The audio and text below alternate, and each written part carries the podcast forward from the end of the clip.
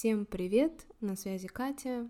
Рада тебя видеть и спасибо, что слушаешь этот подкаст. Сегодня я хочу поговорить с тобой на тему продуктивности. Многие люди стремятся улучшить и усовершенствовать себя и свою жизнь. Зачастую большинство людей обращается к книгам на тему «Как тратить меньше часов на работу», «Как быть более эффективным на работе» или «Как совместить 100-500 вещей в один день и не выгореть». К сожалению, не все советы о продуктивности полезны или имеют смысл. Давай рассмотрим 5 советов о продуктивности, которые не помогут тебе стать продуктивным эффективней. Итак, мы начинаем.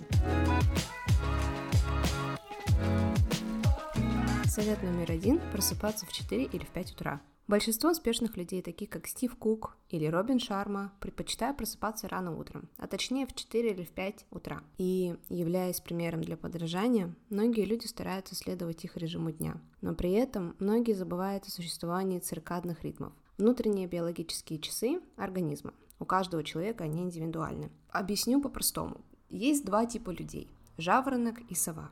Первая группа людей – это те люди, которые хорошо функционируют утром. Вторая – это те люди, которые хорошо функционируют ночью. Если ты сова и пытаешься проснуться в 4-5 утра только потому, что Стив Кук просыпается в это время, ни к чему хорошему это не приведет.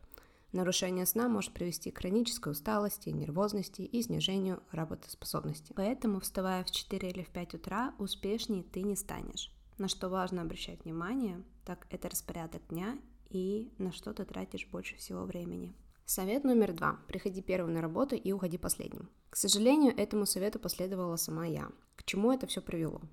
У меня не было никакой личной жизни, я была постоянно уставшая, недовольна абсолютно всем. Но зато я прогрессировала в карьере и получила повышение. Была ли я рада повышению? Отчасти да. Но те деньги, которые я получала, я не могла ни на что тратить, так как времени у меня просто не было. Вывод. Приходи на работу в то время, когда прописано в твоем договоре. И уходи с работы в то время, когда тебе можно уйти. Не надо никому ничего доказывать, ну или доказывать себе.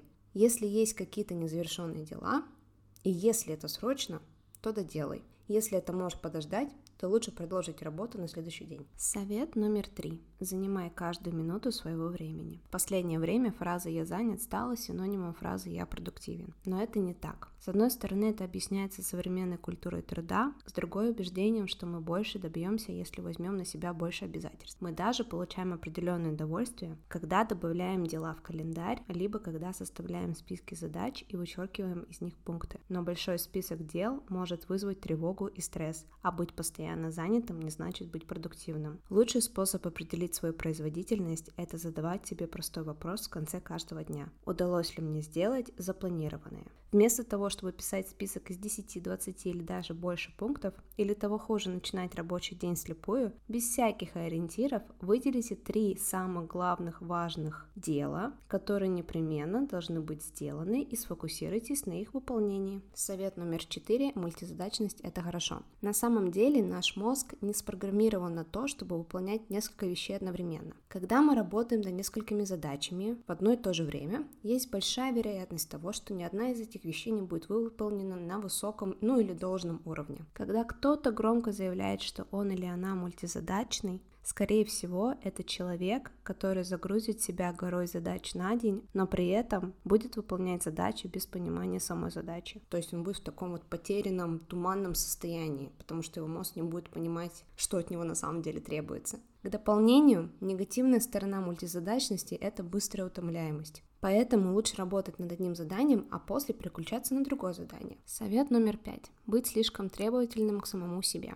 Под этим я имею в виду ожидать от себя больше, чем ты можешь. Мечтать и строить большие планы – это хорошо. Это означает, что тебе либо хочется поменять свою жизнь, либо исполнить какую-либо мечту, либо показать себе, что ты можешь жить лучше. Но мы часто забываем, что все требует времени.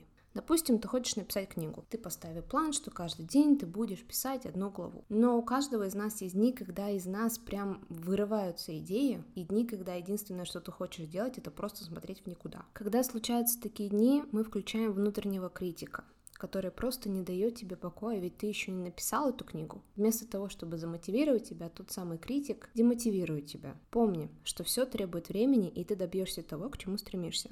Прислушивайся к себе каждый раз, когда ты строишь какие-то большие грандиозные планы. и понимай в своей голове, что лучше делать маленькие шаги каждый день, нежели стрессовать себя о том, сколько всего тебе нужно сделать, чтобы достичь той большой цели. Надеюсь, тебе этот эпизод понравился. На сегодня все. Не забывай отправлять свои идеи и мысли на Финкс собака gmail.com.